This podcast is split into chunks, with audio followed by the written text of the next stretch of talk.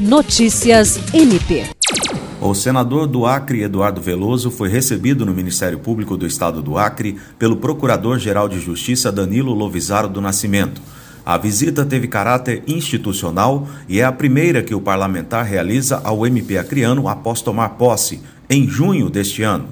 Na suplência do senador Márcio Bitar, que pediu licença e ficará afastado por 120 dias do Senado Federal.